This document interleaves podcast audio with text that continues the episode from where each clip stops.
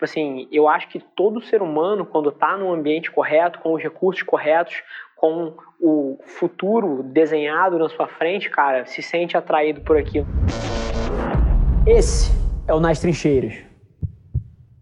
Primeiro que se você passou desse ponto que você tinha 150 e foi para 9, assim, você tem que realizar que a sua cultura está destruída. Acabou. Game over. Você vai precisar recomeçar do zero. Vai precisar reconstruir todo o processo de credibilidade na gestão, de confiança nas pessoas, na sua capacidade de liderança, de visão brilhante de futuro, tá do zero. Se você se fudeu nesse ponto, você está partindo do zero, é quase como começar um negócio novo. Agora, o que, que isso expôs? Isso expôs uma fraqueza de muita gente que, para inovar, para se desafiar, para construir a cria dentro do seu modelo atual, precisou que o mercado te exigisse isso. Quando, na verdade, a abordagem certa é você inovar antes que você seja exigido a inovação. E aí, cara, o grande lance é você fazer o que precisa ser feito antes que o mercado te exija. É igual você querer cobrir proposta de um funcionário teu que recebeu uma proposta maior. Cara, se esse cara vale mais no mercado, você deveria estar pagando o que ele vale. E não se aproveitando do fato de que ele não tem autoestima para te pedir um aumento para pagar mal o cara. É, e na hora que ele recebe a proposta, fudeu, assim, quebrou é. a confiança, porque, porra, peraí, se você estaria disposto a me pagar você não me trouxe isso antes, seu filho da puta? Então, assim, acabou. A confiança, você se fudeu de 150 para 9, acabou. Você vai precisar reconstruir tudo do zero. Agora, como eu acredito que você faz isso e dá continuidade nisso, né? Duas palavras: empatia e proximidade. O que, que, que, que eu acredito, tá? Eu tenho uma visão de liderança que é muito diferente do que foi construído ao longo dos anos como o modelo correto. Inclusive, acho que o Steve Jobs, por exemplo. E aí, galera do podcast, Rafa Velar na área, para tudo. Igual o João Kleber, para, para, para, para, para, para, para tudo.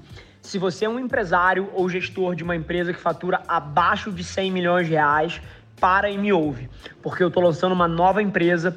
Centenas de vocês ao longo dos últimos dois anos que quiseram contratar a Velar não conseguiram, porque a Velar ela é focada em marcas globais, em empresas muito grandes. Mas agora vai ser possível. Estou começando uma nova empresa onde a gente vai atender empresas que faturam abaixo de 100 milhões de reais. Então, se você está nesse perfil e você quer transformar o seu negócio frente a tudo que o Covid está fazendo no mundo dos negócios, toda a transformação digital que vai acontecer nos próximos anos, você precisa ganhar mais contexto na nossa nova empresa. Eu ainda não vou abrir o nome, mas se você quiser entrar na lista de espera para ser um dos primeiros clientes, a gente vai privilegiar quem tiver na lista antes, você tem que entrar agora, agora, em www.rafavelar.com.br barra futuro. E lá você vai ter todas as informações, você vai conseguir entrar nessa lista de espera. E, mais uma vez, se você tem uma empresa ou é gestor de uma empresa que fatura menos de 100 milhões, você precisa ganhar contexto no que a gente vai fazer. Espero lá. Inclusive, acho que o Steve Jobs, por exemplo, fez um desserviço gigante a cultura de gestão. Porque pintou-se uma imagem de um cara que era um tirano, que era um filho da puta com as pessoas, etc. E a galera achou que isso era bacana. Vai tentar aplicar isso na tua empresa e ver se você vai ter uma cultura forte. Vê se você vai inspirar lealdade nas pessoas. Acabou, não vai. Cara, eu vejo todo mundo aqui dentro como seres humanos, cara. E essa é uma diferença, tô até arrepiado, tipo, mas essa é uma diferença muito grande. A maioria das pessoas vê o, o seu time como recursos para que eu lucre aqui embaixo entendeu? Cara, isso é lunático para mim. Eu sou uma pessoa que tem um nível de empatia um pouco fora do comum e eu entendo que, tipo assim, se não tem alguém performando, é porque ele está numa posição onde eu também não performaria. Talvez ele não veja um futuro brilhante, talvez ele não enxergue uma possibilidade de crescimento, talvez ele não tenha as condições para performar. Tipo assim, eu acho que todo ser humano, quando está no ambiente correto, com os recursos corretos, com o futuro desenhado na sua frente, cara, se sente atraído por aquilo. Então, eu sinto que a culpa é minha. Então eu enxergo todo mundo aqui como seres humanos e não como recursos que eu posso explorar, tá ligado? E eu tô o tempo todo.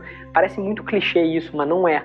Eu sou obcecado por gente, eu sou obcecado por RH, e isso me deu um nível de empatia fuderoso com todo mundo, porque se alguém tá fazendo alguma porra, eu falo assim, cara, isso é isso e isso, então, tipo assim, o cara precisa disso. A maneira como você inspira lealdade é com empatia, cara. É se interessando pela vida pessoal dos outros. É começando um papo perguntando, porra, e a sua família? Como é que ela tá? Cara, tem alguma coisa pegando na tua vida que eu possa ser útil? Cara, liderança é sobre isso, é sobre conexão. O motivo que as pessoas vão te seguir e vão seguir a sua visão são quatro motivos. Número um, se elas acreditarem que existe um prêmio grande a ser perseguido, existe alguma coisa muito foda a ser feita aí fora. É pilar fundamental. Número dois, elas precisam acreditar que elas têm a capacidade de perseguir aquilo. Então, o ato de você liderar pessoas é sobre você construir a autoestima do seu time. Elas precisam acreditar que elas são capazes de chegar lá. Número três, elas precisam acreditar que vale a pena.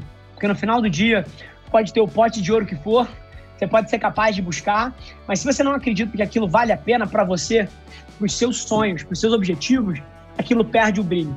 E número quatro, as pessoas precisam querer dividir essa jornada com você. Porque no final do dia, é tanto sobre o que você faz quanto com quem você faz isso. Então, eu tenho uma visão de liderança que é muito empática, que é muito de conexão genuína com as pessoas que estão perto de você e depois essas pessoas escalando isso para a companhia inteira. Porque no final do dia, Cara, tem meia dúzia de pessoas que reportam direto para mim numa estrutura de 150 cabeças. Mas se eu trato com empatia, com amor, essas pessoas que estão perto de mim, elas vão cascatear isso para baixo. Então, eu acredito muito nessa visão de liderança e qualquer um que imagina que na hora que você é empático, na hora que você leva amor para mesa, na hora que você leva coração para os relacionamentos, você deixa de ser alta performance, não tem ideia do que está falando. Porque a maneira como a alta performance é construída é justamente na hora que as pessoas confiam uma nas outras e a colaboração é tremenda dentro desse grupo. E a única forma de fazer isso é com empatia. Então tem muita gente querendo puxar a alta performance pela cobrança, quando na verdade a alta performance é um subproduto da conexão emocional. Então é uma visão totalmente diferente de liderança e de gestão e uma visão de maior longo prazo também. A pessoa que senta numa mesa e a única interação que você tem com o seu chefe é para ele te cobrar a meta, esse cara está pensando no curto prazo. Esse cara quer provocar um resultado naquele momento ali. E ele é míope na ótica de que a maneira que ele constrói esse resultado é numa ótica mais longa. Então, essa visão de longo prazo com as pessoas é um pilar fundamental de liderança e de gestão e que eu aplico todos os dias no meu negócio. Esse foi mais um episódio da nossa experiência em áudio. E como eu já falei, eu adoraria saber que você está gostando do que a gente está compartilhando por aqui. Então não esquece, se você está tirando valor desse conteúdo, ia significar o um mundo para mim, que você tirasse um print da sua tela, postasse no Stories me marcando e aproveita para ir na sua plataforma favorita também e deixar um rating de cinco estrelas e um comentário lá, ajudando a gente a construir essa comunidade tão vibrante que move o Brasil para frente através do empreendedorismo e que fala desse Brasil que dá certo. É um prazer ter vocês comigo e a gente se vê no próximo episódio do podcast.